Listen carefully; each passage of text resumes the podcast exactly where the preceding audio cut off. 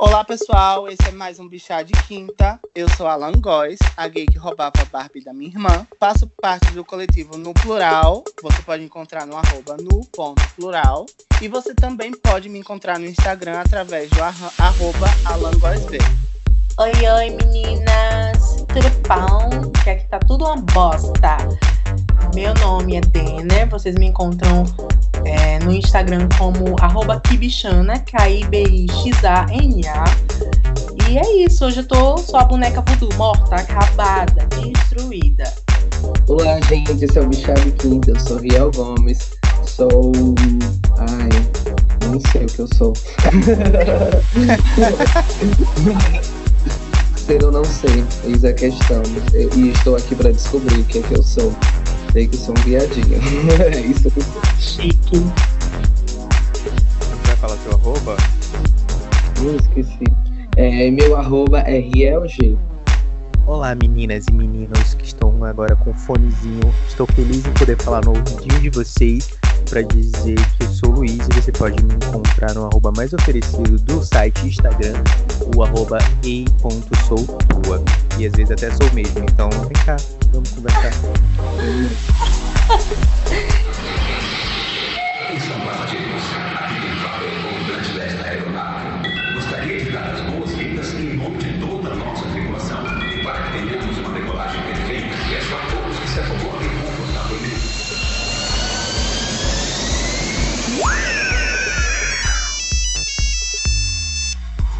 Gente, o Bichá de Quinta de hoje, né? Maravilhoso, é uma edição bem gostosa. Mais, um, mais uma vez, é aquela coisa: o Bichá de Quinta é aquela edição especial que a gente está totalmente livre para falar as, as barbaridades da vida.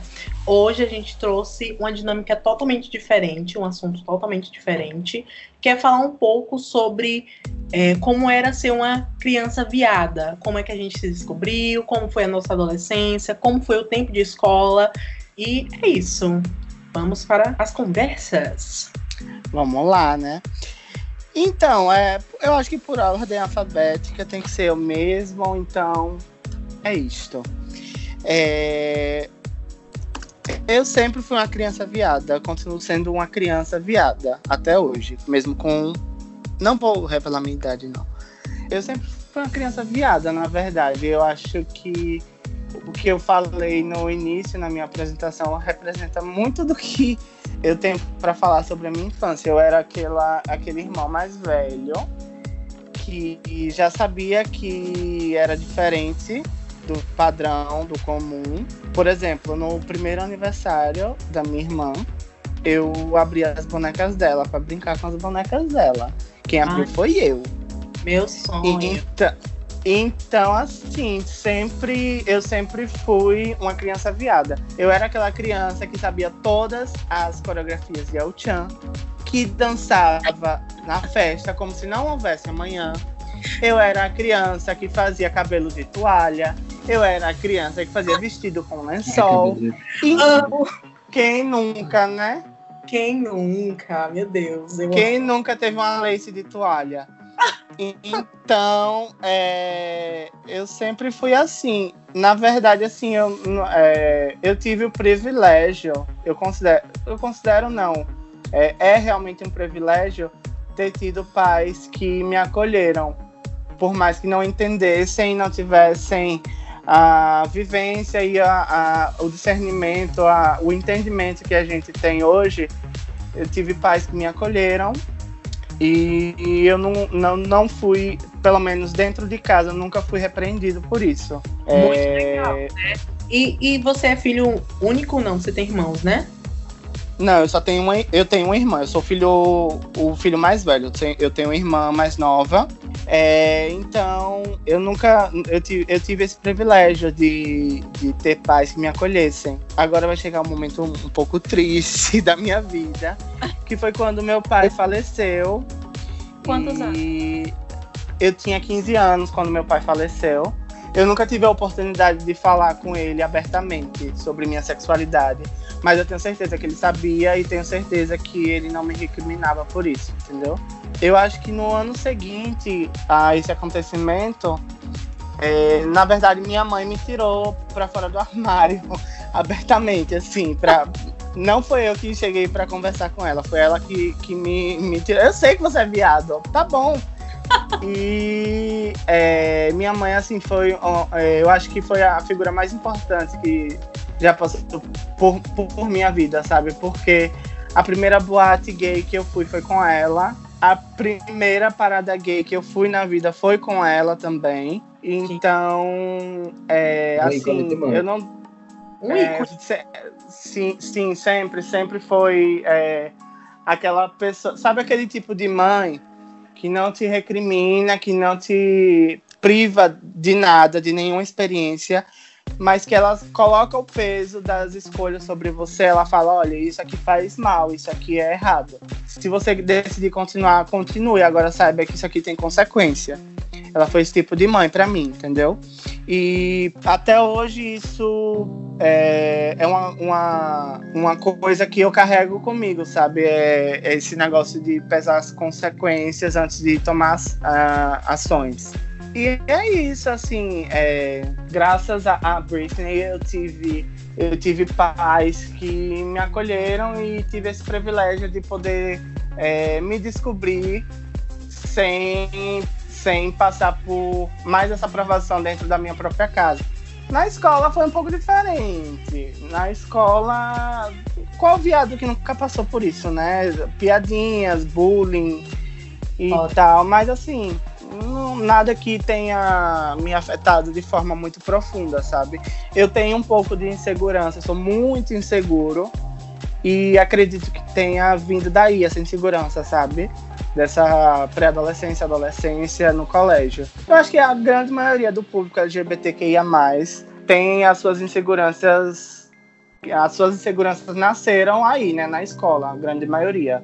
Você era uma criança E- amigos? então, eu tinha amigos, e, na verdade, amigos não, amigas. A- a- 100% das minhas amizades eram femininas. Sempre. Eu era aquela criança, assim, na, na aula de educação física, eu não queria jogar futebol sem camisa, eu queria brincar de queimado com as meninas. Meu Deus, muito eu. É, então, eu acho que 90% das gays passaram por essa, essa fase, assim, né? Esse. É, é- é bem parecido. Para algumas pessoas pior, para outras melhor, mas sempre é bem, bem comum a gente ver pessoas com histórias parecidas no colégio. Mas assim, conforme eu fui crescendo, eu. A partir dos meus 15 anos, que foi quando eu, eu passei a ter mais responsabilidades, justamente por meu pai ter morrido, eu passei a, a ter mais responsabilidade dentro de casa e passei a meio que ajudar minha mãe, sabe, a, a, a seguir em frente. Foi também a época em que eu passei a, a me enxergar como gay, porque até então eu sabia que não era minha preferência sexualmente falando as mulheres. Eu gostava da amizade das mulheres, eu achava as mulheres lindas.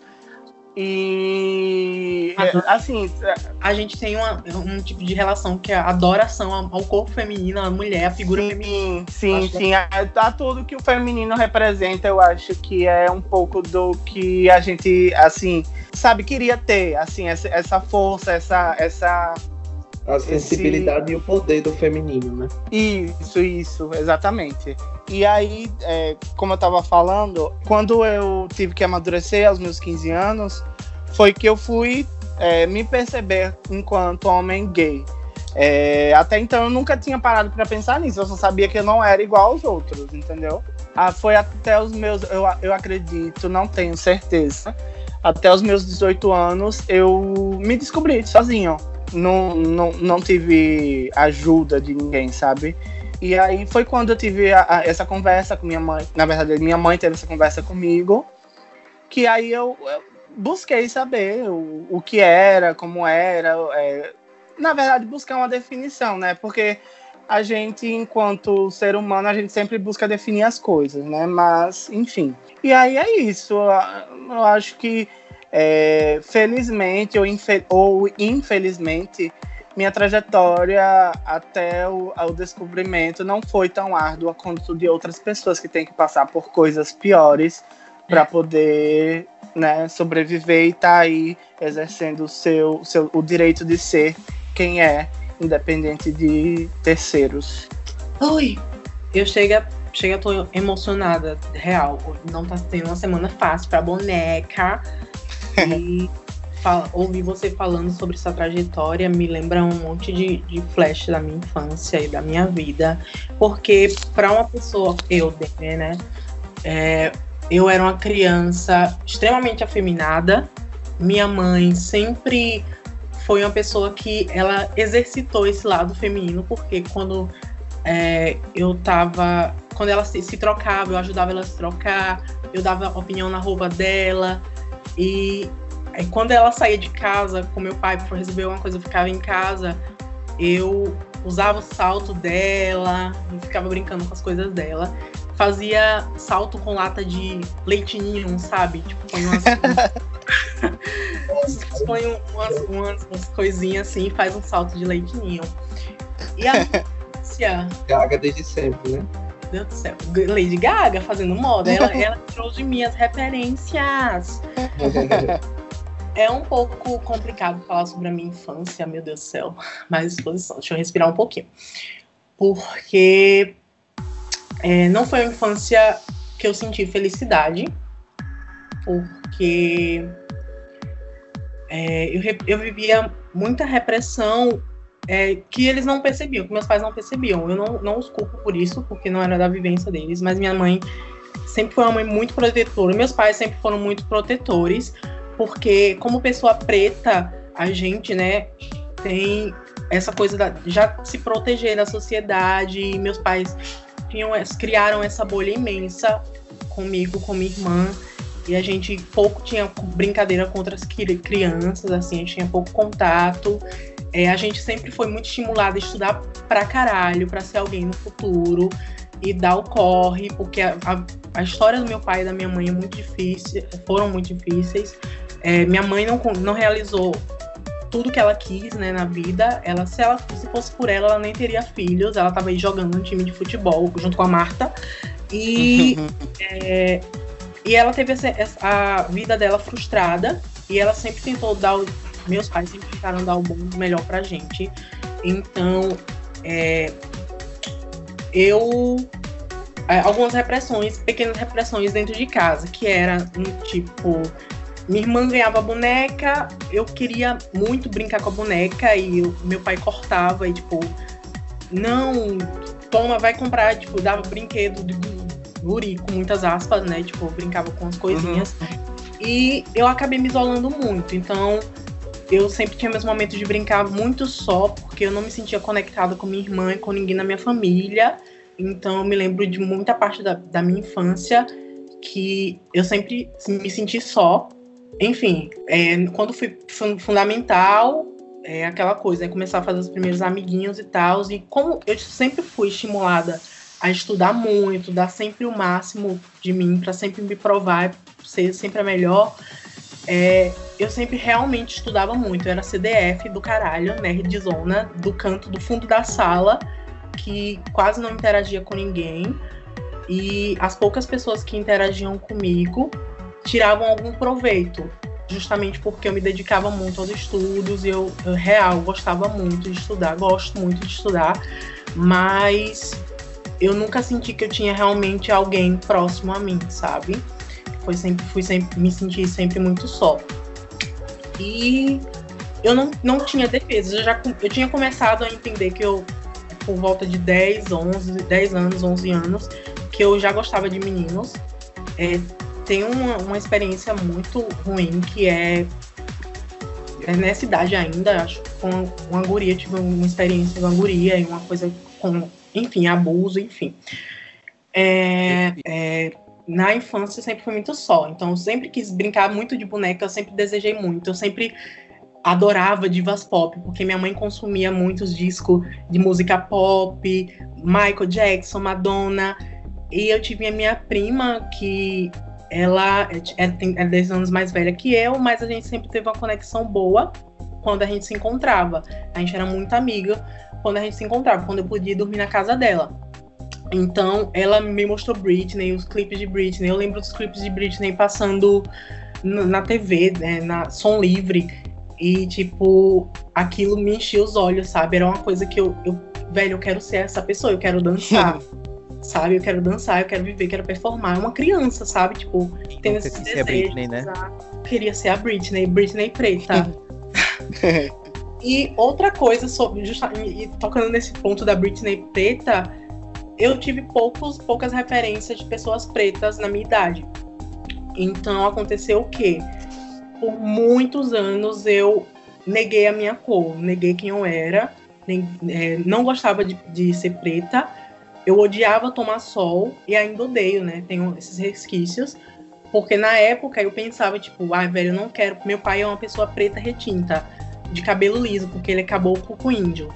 Então, e traços finos. E então, é, eu sempre fui a pessoa mais clara da família dos pretos, a pessoa de tom mais claro, e eu sempre me, é, me recusava a aceitar isso, que eu, tipo, é como pessoa preta, eu não, não me enxergava dessa forma, porque justamente minhas referências eram pessoas brancas, então eu tava tentando me, me branquecer de certa forma. Foi uma, uma coisa bem pesada. Enfim, cresci, cresci fui para ensino médio. Ensino médio rolou o mesmo babado, que é piada de bullying, uma criança, uma pessoa, uma adolescente gorda, afeminadíssima, é, CDF isolada, sofri pra caralho no ensino médio de piada de professor, piada de colega, e a galera que só se aproximava justamente para tirar algum proveito, porque sabia que se juntasse no meu grupo eu ia tomar frente, eu ia ajudar a passar, enfim sempre fui usada e abusada a minha vida toda, a minha infância, meu ensino médio todo. E eu me descobri dessa forma, tipo, com a conexão com as, as poucas coisas que eu tinha, tipo, com as divas pop, a Britney, a, a Madonna e tal. Então eu já sabia que eu curtia guri, porque eu, eu, eu sentia uma atração totalmente diferente. 10, 11 anos, já sentia uma atração diferente. É, e nunca tive experiência enquanto adolescente, enquanto criança, não, não cheguei a me conectar com nenhuma outra criança para ter tipo o primeiro beijo, não tive na adolescência, É, já tive bem tardiamente, tipo 19 anos, já quando eu comecei a morar sozinho, quando me mudei para Aracaju, para faculdade e tal. Então, todas as minhas experiências começaram quando eu cresci, quando eu comecei a tomar as rédeas da minha vida e faculdade, responsabilidades, porque até então não tinha contato real, nem físico, nem com alguém para compartilhar. A primeira pessoa em, em que, que soube, né, na verdade, foi minha prima, que ela é bi, e aí eu- a gente, como ela, é, a gente tinha uma certa intimidade, então a gente compartilhou algumas coisas. Mas só era com ela, sempre a minha pessoa amiga, tudo, era só ela. E quando eu contei para minha mãe, eu contei com 19, quando vim morar aqui, quando eu tive que voltar para minha cidade para resolver umas coisas de fiéis, enfim. E eu contei para minha mãe que eu era bissexual. Acho que acontece muito para Sim. todo. Eu acho que fica mais fácil é, é, a gente não se culpar tanto. Eu sabia que contar para minha mãe seria uma coisa muito mais fácil, mais tranquila, porque minha mãe é muito para frente, muito joga futebol, sempre gostou de roupa e tal, discutir muito de boas. Mas meu pai é um pouco mais velho, é de uma geração um pouco mais velha. Meu pai hoje tem 70 anos. Então, na época, vivência- as vivências dele sempre foram muito pesadas. Então, eu não tinha o conforto, eu não senti, me sentia confortável. Daí eu contei pra minha mãe, ela disse que super tava de boas, porque já tinha percebido meus três jeitos, isso não, não era segredo, mas que ser, não saberia como ia explicar para meu pai. E quando eu tive a conversa com meu pai, ele me disse que sente muito por ter não ter tido conexão suficiente comigo e não ter me abraçado, não ter participado, não ter me acolhido e não ter sido um pai presente, não ter enxergado que eu estava sofrendo tanta coisa e não podia contar para ninguém, não sabia com quem contar.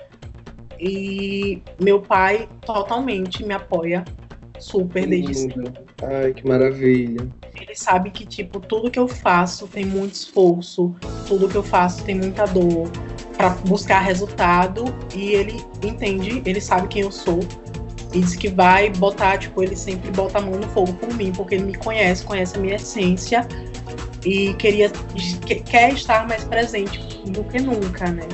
Isso foi muito acolhedor ouvir, sabe? Mas eu sempre tive dificuldade, dificuldade para mostrar algum tipo de sentimento com a família. Nunca tive essa, essa liberdade, essa conexão. Mas é isso, gente. Hoje estou aqui, uma adulta guerreira, lutando, fazendo corre. E eu espero que as coisas fiquem boas para todo mundo, inclusive, né? Próxima pessoa, quem é? Sou eu, né? Então, gente. é, eu, eu, quando criança, eu era mini pastora. Minha família é evangélica, família de, de pastores. Meu avô era pastor, meu tio era pastor, todo mundo nasci na igreja, fui menino Jesus. Literalmente. Ai, meu Deus! Eu sempre fui uma criança assim, apesar de não gostar de brincar com as pessoas, eu sempre tive uma facilidade de me comunicar com adultos. Eu era criança que gostava de ficar no meio da conversa de adultos. E, tipo, na igreja mesmo, normalmente, assim, foi quando eu, eu comecei a me envolver com teatro, a tomar a frente das coisas, porque eu me comunicava bem, apesar de não gostar de brincadeira. E acabei me tornando a mini pastora nessa brincadeira, porque eu conhecia muito da Bíblia, né? Então, eu acabei virando a mini pastora. é, e meio que assim, que minha família eu era o, o xodó, né? Porque eu era o orgulho da família, o mini pastor, que eu falava muito bem na igreja, não tinha vergonha de me comunicar, envolvia com o teatro. Mas, assim, sempre nessa dualidade da minha vida, que era um apreço espiritual, que eu gostava desse contato espiritual, que era instigado desde quando eu era criança, mas é, eu vivia a dualidade de perceber que eu não era normal, assim, de acordo com as convivências que eu tinha, né? As referências que eu tinha. Porque eu gostava de montar o boneco, o boneco eu botava cabelo, porque eu não tinha boneca, eu só tenho irmão, né? Aí eu botava o cabelo no boneco, fazia uns vestidos fashion, fazia uns sapatos. meu Homem-Aranha, meu Homem-Aranha era um boiolinha. minhas primas vinham, aí eu disse, gente, vamos aqui fazer um desfile. Eu pegava o lençol, fazia, montava minha prima para fazer o desfile. Eu gostava de promover esses eventos. Então, só que, assim, isso era, era algo que eu tinha que, que acontecer distante do meu pai, né?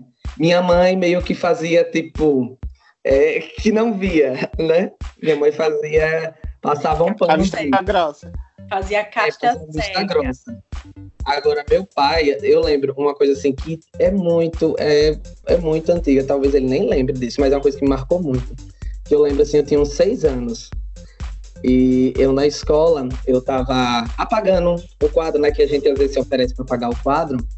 E meu pai chegou na porta da sala, eu pulei da cadeira e minhas mãos tava tipo é, livre, né? Mole, vamos dizer assim. Aí meu pai, que é isso? Aí eu, que é isso o que, pai? O que é isso que você tá fazendo? Aí eu, o que, pai? Essa mão. Ajeita essa mão. Aí eu, tá bom. Eu não entendia quando era criança. Hoje eu consigo entender. Então, tipo, muito, muitas coisas assim na minha vida eu fui muito contido. É, por conta assim, do meu pai, da família, da, da vivência que ele teve, que tem uma família muito religiosa, que não deixava nem ele usar bermuda, pra você ter uma ideia. Que era da igreja da mais rigorosa. E, tipo, meu pai contia muito essas coisas assim em mim. Ele tocava fogo nos bonecos, o Banana de Pijama, porque dizia que Banana de Pijama ia me tornar gay. As coisas, tudo que, que coisas que podiam me tornar gay, assim, eu era meio que blindado. Apesar de nem entender o que era gay e dessas repressões. É, uma vez, pra vocês terem uma ideia, eu ia apanhar, ia levar uma surra, porque quando meu pai foi ver minha caligrafia, minha caligrafia era arredondada. Aí ele pegou o cinto e queria me bater porque minha caligrafia era arredondada, que era para escrever como homem, porque minha caligrafia era muito feminina. Meu Deus. Apesar de a professora botar elogios, assim, que linda caligrafia, tá não sei o quê, que era uma das melhores caligrafias, mas era uma caligrafia de, de, de mulher. Aí ele me fez fazer uma caligrafia de homem. A gente tem um período que eu tentei aprender uma caligrafia de homem. Meu Deus, eu não consigo nem imaginar, a né? Percu na cabeça. A percussora da cura gay. ele tentou, né? Ele tentou, ele fez Eu o... acho ótimo esse conceito, sabe, de que a letra feia é do homem, porque eu acho maravilhoso. O homem não faz nada que presta, a gente já assistiu, é maravilhoso. hieróglifo, gente. Faz, né? O hieróglifo lá, egípcia. Chocada, viu? Justamente. Até a minha caligrafia. Aí, tipo assim, a gente foi, eu fui crescendo e meio assim, a um relacionamento dos meus pais que era meio complicado, é, porque minha mãe casou muito cedo, teve filho com 17 anos, apesar de ser muito apaixonada por meu pai. E, assim, o homem, apesar dele ter sido evangélico, meu pai aprontava muito, botava muito chifre na minha mãe e minha mãe acabou entrando num- numa depressão nesse período. Então, eu, eu sempre fui muito próximo da minha mãe e minha mãe percebia isso, né? Que eu era feminino, chegaram até me levar quando criança para o psicólogo para ver se tinha jeito. Aí a psicóloga disse que era para aguardar. Eu não sabia disso, depois que minha mãe contou, que me levava quando era criança para psicólogo para tentar me ajeitar e não, e não conseguiu. É, aí teve um momento da vida de minha mãe que minha mãe entrou num, num estado de depressão assim, sabe, absurdo, que eu não vou entrar em detalhes aqui é a vida particular dela, e ela precisou acabando tendo que sair de- da cidade. Ela foi para viver, é, fazer um curso para tentar esparecer e entrar com divórcio. E aí eu fiquei com meu pai. E, tipo, aí foi aquela coisa, né? Pra, eu, naquela guerra, porque eu não sabia, eu sabia que eu sentia atração, pra vocês terem uma ideia, eu nem sabia como é que homem transava. Eu pesquisei no Google, como homem com homem transa. Aí eu descobri, eu fiquei chocado, eu fiquei chocado e eu sentia, é, eu tinha uns tipo, quando eu via pornografia gay, eu tinha uns ataques epiléticos. Assim, tipo, eu ficava me tremendo de não conseguir me conter e, e suava e não conseguia depois começava a chorar porque eu sentia prazer naquilo. Enfim, vivi muito essa guerra comigo mesmo. É, de muitas vezes pensar que Deus não me amava e eu ia para a pregação, pregava, falava muito bem, todo mundo, olha que menino de Deus, e quando eu chegava em casa eu me deparava com o meu eu querendo, sentindo atração por um homem. E isso para mim, tipo, era absurdo. Aí quando eu comecei a pesquisar e fui vendo, aí disse, ah, me masturbei a primeira vez. Toda vez que eu me masturbava, eu via pornografia é, gay, eu sempre tinha esse ataquezinho depois, depois começava a chorar, chorar, chorar, chorar, chorar até dormir, chorando. Enfim, vivi um, um bom tempo da minha vida e pior que eu não tinha minha mãe para compartilhar isso, né? Aí até que um momento o meu tio que é pastor me tirou do armário. ele, ele, eu ia para casa dele e como a internet era difícil na época, a casa dele tinha internet. E eu pesquisava pornografia gay, não sabia que tinha a, a navegação O em privado, histórico. né? Eu não sabia que tinha isso. Aí meu tio viu as minhas pesquisas. Só que, tipo assim, ele foi super de boa. Ele disse, tio, eu quero conversar com você. Aí a gente saiu, foi tomar um sorvete. Ele, então, tio, ele perguntou primeiro se em algum momento da vida alguém, assim, tentou me molestar, se eu já, se eu já me sentia, às vezes, assim, invadido por alguém, alguém me desrespeitou. Ele foi Olha o cercando. pensamento. Assim, mas eu acho que ele foi sondando, né? Perguntou se eu tinha algum amigo gay. Eu disse, não, não tenho não. Aí ele, então, Miel, eu vi você, você entrou no computador lá e acessou isso, isso e isso. E eu sei que, que você gosta disso. E eu tô aqui pra dizer a você que você não precisa se preocupar, que é normal nessa fase, às vezes tem meninos que sentem é, essa. Mas isso depois passa. Mas você, assim, não se preocupe, porque eu não vou contar pra ninguém. Se você quiser contar comigo, se você quiser que ir pra uma psicóloga, eu vou com você, eu te ajudo no que for necessário. Mas não se preocupe que meu amor por você não muda, não sinta vergonha por isso. Se você quiser, eu nem toco mais nesse assunto. Só se você quiser vir conversar comigo, mas eu não vou tocar. Mas eu só quero que você entenda que você tem alguém que sabe que tá do seu lado. Que jamais vai deixar de amar você, caso você seja ou não seja. Apesar de ser, assim, ser uma fofura com uma certa acidez e uns espinhos, né? Mas pra mim, na época, foi um abraço, assim, um, um certo conforto, né? Porque imaginava uma repressão muito maior. E, assim, o que foi que, na verdade, me fez, assim, me aceitar e me olhar e me amar é, foi Lady Gaga. Sério. Na época, assim, como eu gostava de fazer roupa, de fazer figurino, estar envolvido com teatro, na época eu via Bad Romance tal, não sei o que, já me atraía né? E bem na época que eu tava vivendo essa, essa coisa que eu não poderia compartilhar com minha mãe, e eu tava tendo essa vivência, I saw Born This Way.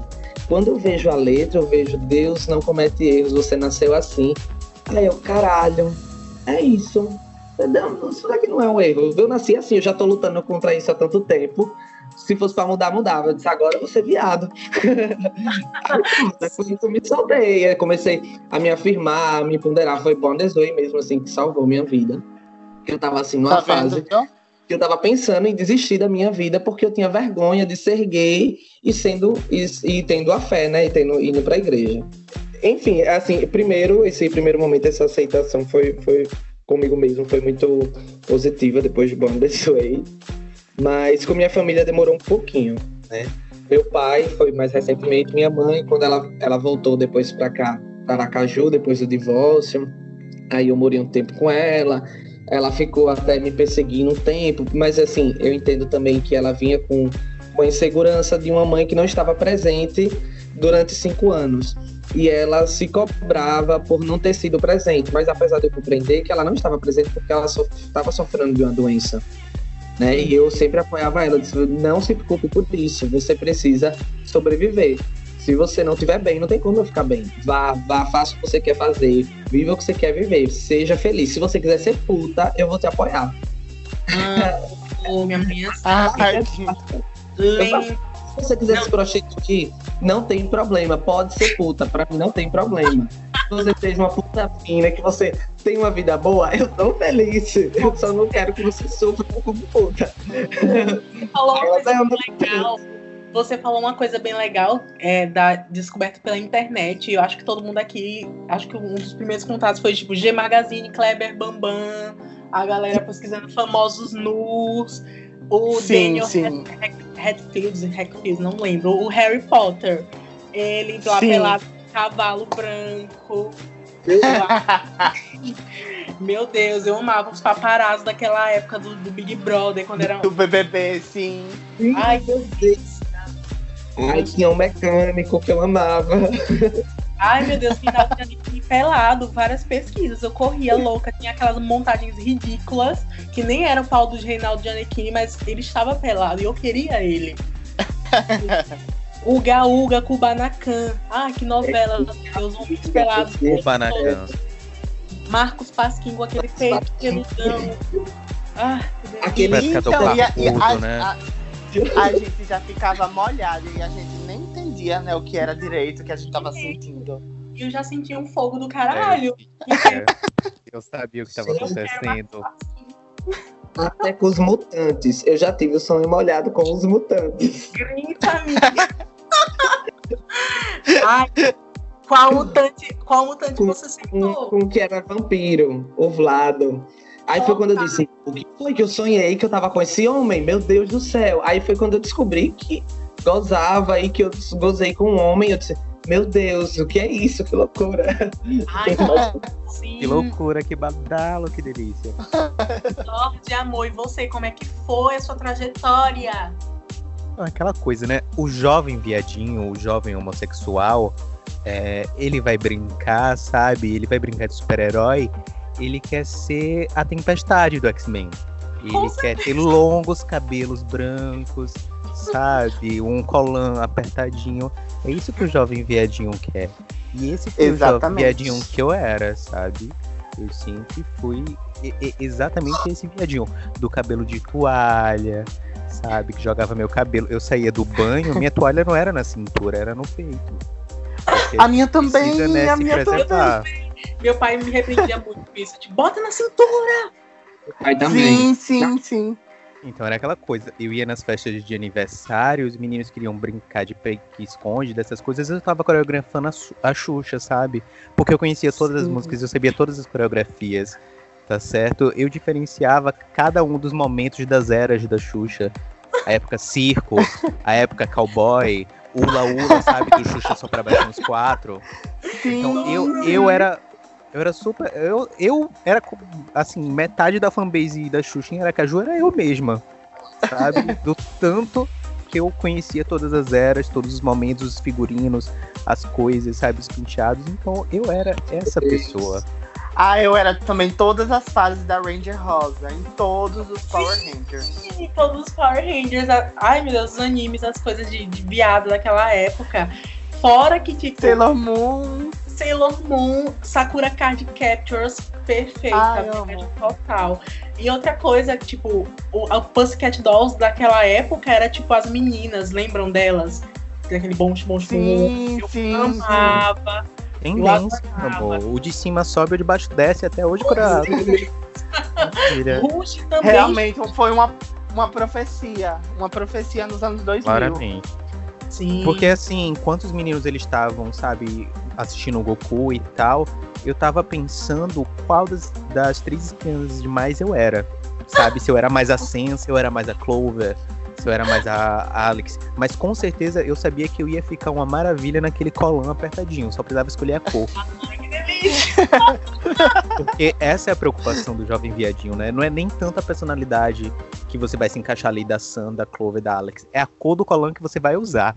Com certeza. Realmente, o cabelo que mais combina, se é uma Com ruiva, uma morena. Tudo elas fazendo compras em Beverly Hills. Eu queria ser a, a Alex, né? Às vezes, Maravilhosa. às vezes no episódio, eu escolhia que eu queria ser pelos acessórios, porque eu queria usar aquela botinha, sabe? Porque eu queria o anel que fazia projeção, sabe? Que eu achava tendência com coraçãozinho. Era A cor do batom que projetava o, o, o cara lá que chamava ela. O É. Jerry, Ai, Jerry. O Jerry, isso. que o Jerry é claramente um daddy, sabe? Chama, dá uns presentes, dá um presente É. pra galera. Fala, de Eu desde Daddy. cedo. Com certeza, amor. Com certeza. Eu já tava desde cedo aqui almejando um futuro onde alguém me chamava do nada, eu caía num alçapão, a pessoa me dava uns presentes. É, sempre sonhei com isso. Então, eu acho que a cultura pop, ela foi aí, né, moldando esse viadinho que me tornei. Tá certo? Eu não tive grandes problemas é, de identificação. Eu acho que é, nasci viadinho, sempre fui viadinho. Eu acho que eu vim questionar minha sexualidade já depois de velho, mas não no sentido de questionar se eu era gay ou não, mas já de questionar a mi- minha própria homossexualidade, sabe? Pensar em outras alternativas, outras coisas. Mas nunca tive essas dificuldades porque, assim, passei anos interpretando a tempestade em todas as brincadeiras. Não era a partir de agora que eu ia achar que eu ia ser o Ciclope, sabe? Eu queria gritar pelo Ciclope pedir ajuda. É totalmente diferente. Scott! Scott. certeza, sabe? Desde cedo eu já queria, não sei se é agudo. Então eu era essa pessoa, eu era a pessoa que pegava o lençol da cama e enrolava na cintura pra dançar o carimbó com a Joelma. Ah, Sim. por favor. Sim. Eu se- sempre Eu sonhei, até hoje sonho alta costura. na bota. Eu quero subir naquela bota, eu quero, sabe, performar cavalo manco. Porque, assim, eu posso esquecer meu nome, mas eu nunca vou esquecer a coreografia de cavalo manco. Porque o jovem viadinho no Brasil, é isso que ele aprende, sabe? É isso que Realmente. aqui na nossa memória e não sai nunca mais. Gente, Companhia Então- do Calypso, que foi um marco histórico, aquela Eu amava. da- Gente, os agudos daquela mulher. Eu preciso ouvir hoje, depois que acabar isso aqui, agora. Eu era um nível performático que eu assistia o show do Limão com Mel, a pessoa saindo dentro daquele limão, eu já queria fazer também. Era um nível de performance que eu já tava à frente ali. Eu, vocês faziam, eu fazia altas coleções de vestidos com lençol. Por que choras, Balenciaga? Ai, sim. E eu não sei vocês, mas é, quando chegava 7 de setembro pra mim, eu morria de inveja das meninas com aqueles colãs, sabe? Cheio de brilho, cheio de pluma, coisas. Porque assim, Com aquele pauzinho rodando, né? com certeza mesmo, eu jogava pra cima, caía, pegava. Eu já queria aprender a manobrar vários paus desde já.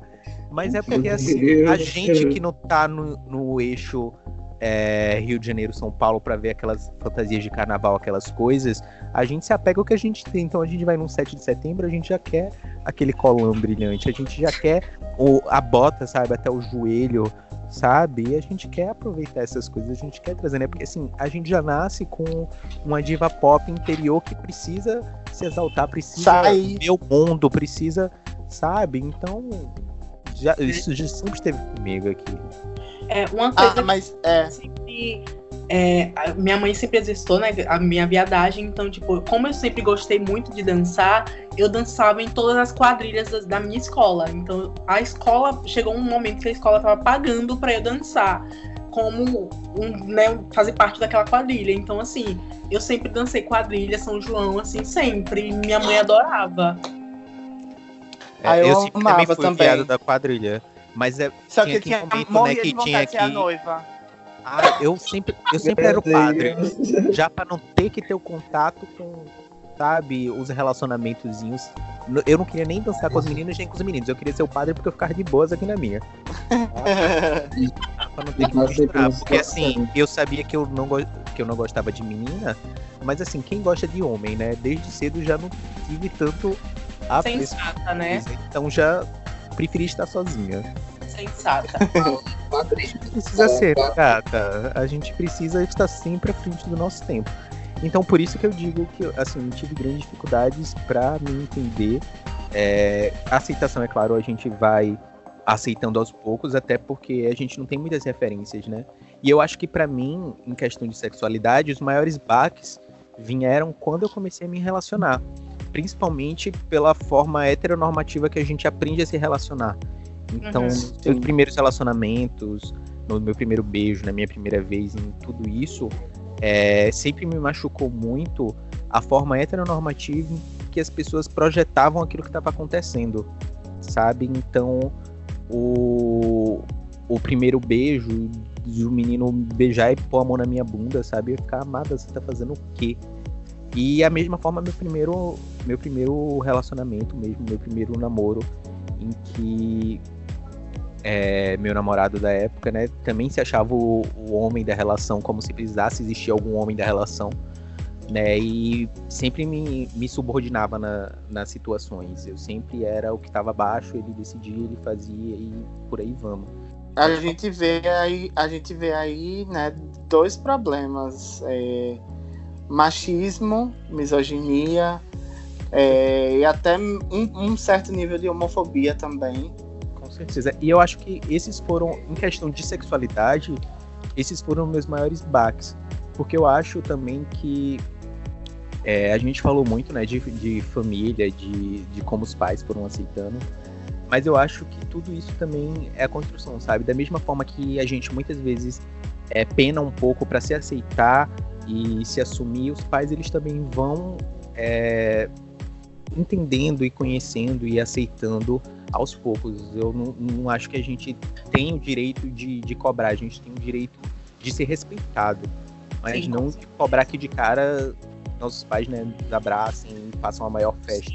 Até porque é aquela coisa, né? Muitos temem o que a gente pode passar pela nossa, pela nossa sexualidade. Com certeza, com certeza. Até hoje minha mãe, é, ela sempre fala, ó, cuidado com a, a rua, ela sempre pergunta com minha extravagância, o jeito que eu me visto, se tá tudo ok, se eu tô saindo pros lugares acompanhada com alguém. Mas ela sempre tem essa preocupação da segurança mesmo, né? Então, eu, acho eu- que todo eu pai acho- de LGBT. Com certeza.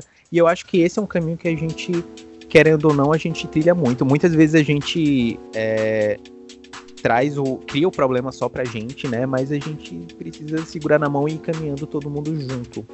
Pra.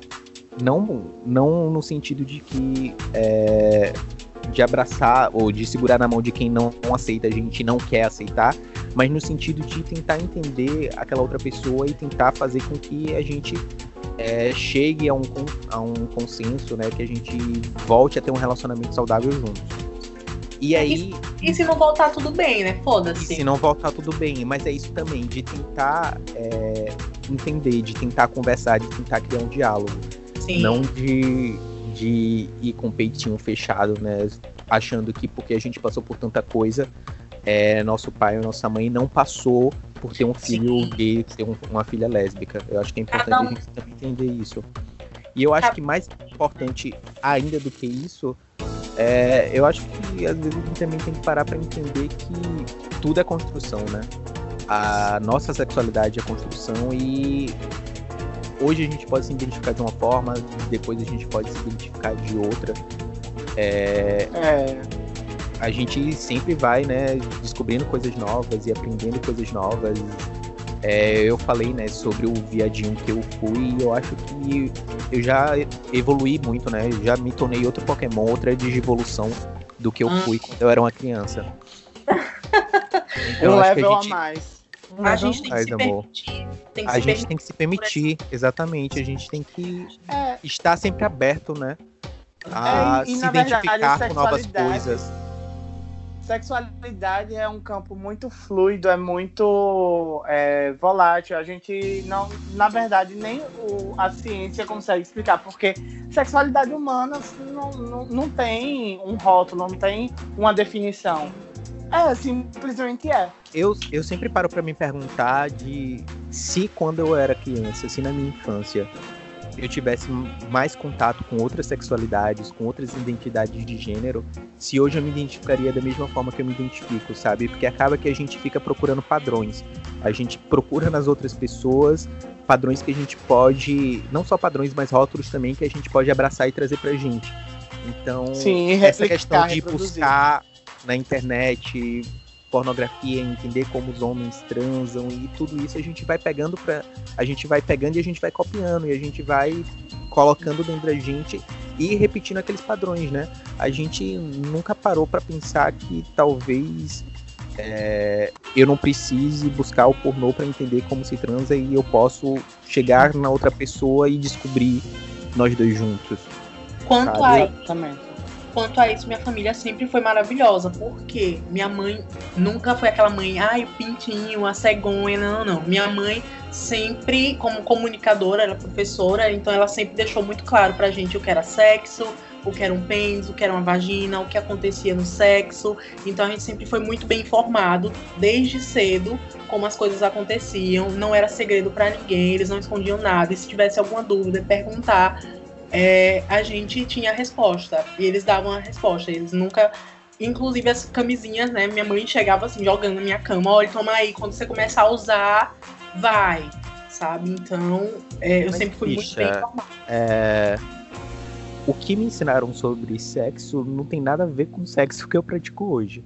Não no sentido de terem me ensinado o lado heterossexual da coisa, mas no sentido de que a gente não tem educação sexual nas escolas. E muitas vezes, quando a gente tem aquela conversa né, vergonhosa com os nossos pais, é, a gente aprende de uma forma tão engessada, a gente aprende de uma forma tão presa que muito se difere o sexo da minha vez, da minha primeira vez para o sexo da conversa que eu tive com minha mãe. E se difere mais ainda a forma com que eu transo hoje do que a forma que a gente teve essa conversa, sabe? Uhum. Então, Por falar em transar, como é que foi a primeira vez pra vocês? A primeira vez, experiência sexual, boca lá, boca cá. Como é que vocês se sentiram? Como aconteceu? E aí, Alan, como é que foi? Então, minha, na verdade, assim, é, é, sexualidade pra mim é, nunca. No caso, assim, sexualidade que eu falo é, é a- exercer minha sexualidade nunca foi muito um problema pra mim. Tinha aquele, aquele negócio, aquela brincadeira com os amiguinhos, com os, com os vizinhos, né? Ah, vamos aqui roçar pau com pau. Ah, vamos. grito. Só que, tipo assim, eu tinha. Eu tinha a broderagem aqui começa tinha- cedo. o negócio era assim, gente, olha, é, eu não entendo até hoje isso, mas vamos lá. É assim, podia roçar pau com pau e podia roçar bunda com bunda. Só não podia roçar pau com bunda, que era viadagem. Uma vez Eu eu, ouvi de um, de um coleguinha é, que você podia comer o cu de um amigo. Mas se Nossa. você desse, você era viado. Se você comer, não. Mas se você É, der, você é viado. ouvi. Meu eu já Deus. ouvi isso também. É, então, mas assim, a primeira vez mesmo, eu não lembro com que idade. Foi novo, não, não foi depois de velho, foi novo. Mas eu não lembro com muito detalhe, porque não foi tão especial pra mim, não foi uma pessoa que eu gostava, foi. aconteceu, simplesmente, sabe? E. é, mas assim, nu- nu- nunca teve. Eu nunca tive muitos problemas com relação à, à primeira vez, nem com essa romantização que as pessoas têm da primeira vez, que tem que ser perfeito, que isso, que aquilo. Nunca foi uma prioridade pra mim, entendeu? Aconteceu, pronto, foi massa. Me descobri, foi gostoso. Provavelmente sim, porque eu não lembro. Mas, assim, eu sempre fui uma pessoa que gostava de experimentar umas coisas diferentes, né? Nada. Calma, gente, não é nada muito assim. É, Mas assim, já começa sempre... com sadomasoquismo, né? Já inicia a vida sexual com sadomasoquismo. Põe a, a Por que esperar? Certeza, amiga. Não, no, senti no, no sentido assim, de me conhecer, sabe? O que é que eu gosto, o que, o que funciona pra mim, o que não funciona. É, No sentido assim, hoje, eu não sei se muita gente sabe, mas eu tenho um relacionamento aberto e é um relacionamento poliamoroso. Eu tenho dois namorados. Então, é. Evoluída! Chega com sua é uma mamilo. delícia. É, inclu- inclusive, recomendo, viu, gente? Chocada. né? Eu estou tentando me É. essa parte. Então, é, eu acho que hoje eu encontrei, eu me encontrei nesse sentido, sabe? Sexualmente. É, mas assim, a primeira vez não foi nada demais, não, pra mim, porque foi tão especial que eu nem lembro. Morta. Meu. Deus. Riel e você? E aí, agora, a pessoa que né, teve aí a sua primeira vez com a Alan agora está nos ouvindo. Eu sinto isso, tenho certeza que ela está nos ouvindo. Está muito decepcionada por não ser mais lembrado. Então, amiga, se você está nos ouvindo, eu queria que você se sentisse abraçado. Peço desculpas, né, por Alan não lembrar mais de você. Mas eu queria que você se sentisse abraçado. A gente te adora. Tenho certeza que para outras pessoas você foi memorável. Aquariana, Aquariana, meu amor, não, não foi nada assim tão especial. Tchau. Cada. Beijo próximo, né? Ai, meu Deus. É, pra mim, assim, existem duas histórias. É, até uma assunto assim que, que normalmente assim, eu, eu, não, eu não eu não conto, né? Mas assim, a minha primeira vez, que eu não conto como fosse minha primeira vez. Na verdade, eu não lembro. Eu digo que a Você tem duas primeiras vez vezes, né? É, eu digo que a minha segunda vez foi a minha primeira vez. Assim, eu escolho pra minha vida. Mas assim, eu tô também... só aquele meme da Nazaré, sabe? Tentando fazer a conta quem entendeu o que tá Eu acontecendo. sei, eu tô tentando entender. Vai, amiga, conta. Entendeu? No caso, assim, teve a, a- a minha primeira vez, não foi muito legal. Então, eu tenho que a segunda vez que foi a minha primeira vez. Na verdade, mas. É, por, Você fez por o Alan, primeira- então, e apagou a primeira vez da sua memória.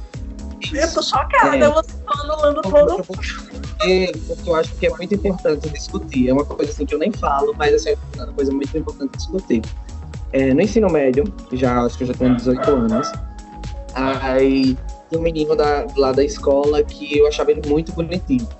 Muito bonitinho e, tipo assim, de vez em quando ele olhava e eu tinha dúvidas, né? Se ele era ou se ele não era. Todo mundo achava que ele era hétero, falava que ele namorava e tal, não sei o quê. Aí até que um dia esse menino me deu um match no Tinder e mandou mensagem, então não sei o que, disse que tinha vontade de ficar comigo, baralho, baralho, baralho. Eu disse, ah, eu também tenho vontade de ficar, de beijar, não tinha vontade de, de sexo, né? E aí, tipo, quando ele chegou, foi lá em casa, no intervalo da aula, ele meio que me violentou, ele tirou minha roupa à força, eu disse, não, não, não quero, não quero, não quero. E, sabe, foi basicamente assim, usado depois foi embora e, e tchau, né? Ai, E, sabe, na vida, sabe? Porque, tipo assim, eu dizendo, não, não quero, só queria ficar, eu só quero ficar. Ele, vai tirar a roupa, tirar a roupa. E começou a tirar a força, enfim, uma situação super desconfortável.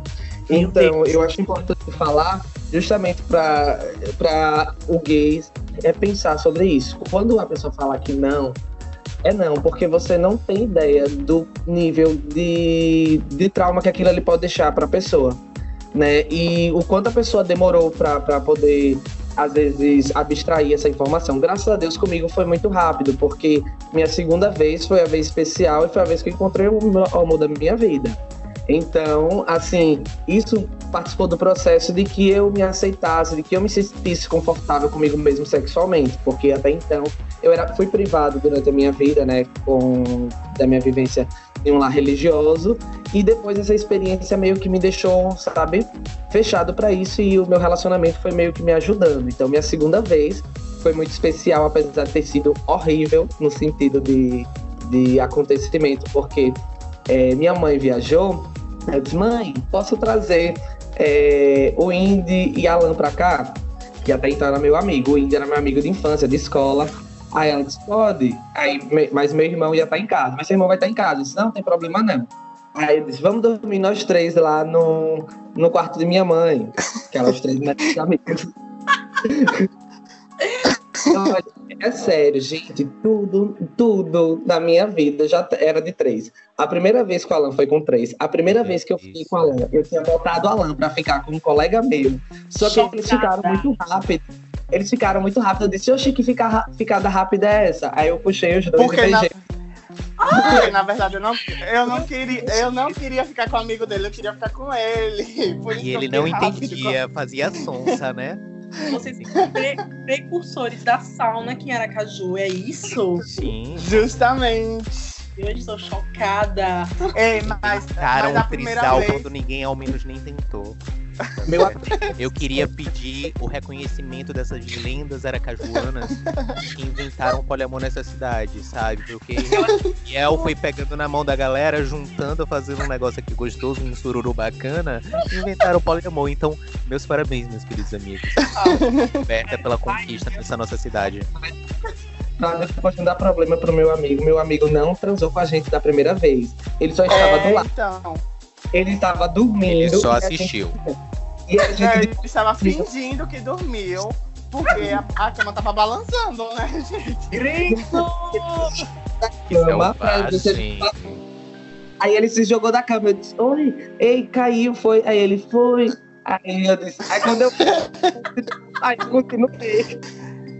Ele caiu da cama pra mostrar o quanto desconfortável que ele tava. Meu Deus. Ver se a gente parava, só que a gente continuou.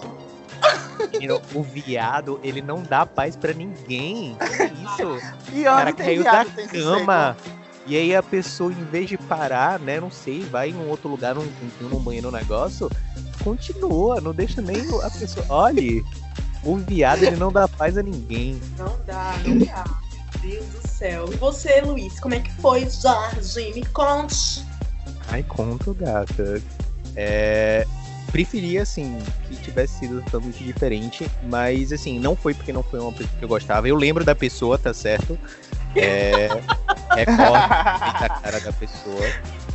Mas é como eu disse, meus maiores problemas enquanto menino gay, né, sempre foi com a heteronormatividade das coisas.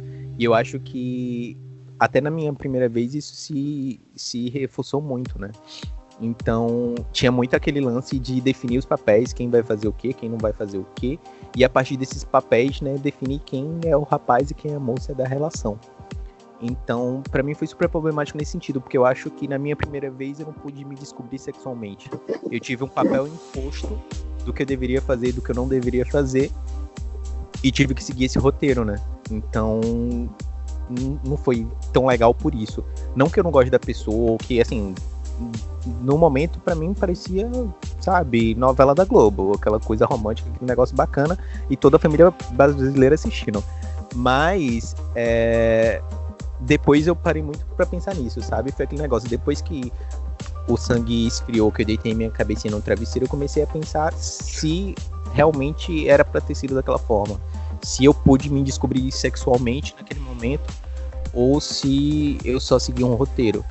Então, assim, lembra da pessoa, foi top, foi bacana, não tenho nada a reclamar. Gozei de amor e de alegria, como em todas as outras vezes. Então, assim, adoraria que tivesse sido com mais pessoas também. Vou seguir o conselho do Riel na próxima. Mas a gente faz o que a gente pode, né?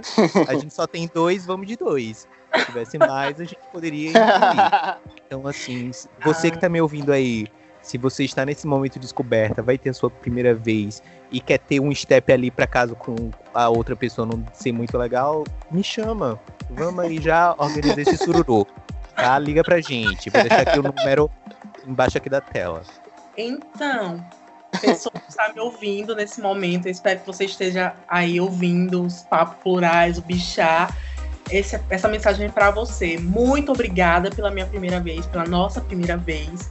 Foi assim maravilhoso para mim. Ai, foi uma delícia. super confortável. Eu já fui sabendo o que eu tinha que fazer, o que eu podia fazer. Tinha toda a liberdade de- dos dois lados, as duas pessoas se permitiram muito. Então, acho que a única ressalva é que eu, eu tava assim, aquela bicha com fogo de séculos, né? Que eu já transei, fui transar na minha vida adulta já.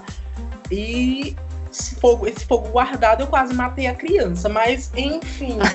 O incêndio, meu amor. Isso daqui foi pior do que a Amazônia. Tocou A própria Charmander. canto. Foi. A eu- própria Charmander. chegou um momento que o menino teve que pedir pra derrubar a toalha, assim, ai, fez Morreu. parar time, porque não tava aguentando mais. Mas assim, muito obrigado, entrou muito bom. Poderia ter tido outra pessoa aí, né? Já o, o- a pessoa ali no banquinhozinho do reserva já entrava em jogo Já também, já fazia o negócio. Eu acho que o erro da gente foi não ter seguido os conselhos aí de Riel e Alan. Com certeza. é isso, é, é- é esse fogo aí poderoso que eu tinha. Mas assim, foi tudo maravilhoso. Ele me respeitou bastante. é, soube conduzir de Te uma maneira respeitou como a cachorra que você é, claramente. A cachorro, com certeza. Se eu pedia pra bater, ele batia. sempre. Deslazinho, em pé. Então, assim, entrou fácil e não doeu, gente. Foi linda, foi linda essa. Inclusive, se você quiser fazer de novo, nasce uma profissional. foi, eu já, eu já tava pronta pro mercado. Foi incrível. Amigo, encaminha esse contato aí que eu acho interessante. Eu acho que a gente pode estar reaproveitando aí esse contatinho seu de muitos anos atrás. Você está me ouvindo, você sabe quem é, você sabe quem sou. Estou aqui, pronta para mais uma vez. Estou aqui, dizia Shakira, vamos lá. Gente, o papo foi maravilhoso, foi gostoso, meninas. Galera que tá ouvindo, lembrem de seguir nossos arrobas, né? Segue a no plural para você curtir as novidades, a página, as militâncias, as notícias. E, tipo, indica seu amigo que, que você sabe que é foda na, na arte, nos trabalhos artísticos, sabe que arrasa bastante, que você acha que precisa de visibilidade. É, e é isso, arroba no ponto plural. Ouve nosso podcast, a gente tem o Papo Plural, tem o Bichá, e vem muita novidade por aí. Então fiquem aguardando aí as pró- as próximas semanas, tem muita coisa vindo. A gente finaliza com o nosso bordão, né, gatas? Tá. Um, dois, três. Pluralize! E é com isso que a gente vai Fechou. por aqui, gente. Tchau, tchau. Tchau. Tchau. Muito obrigado. Meu Deus, duas horas de episódio.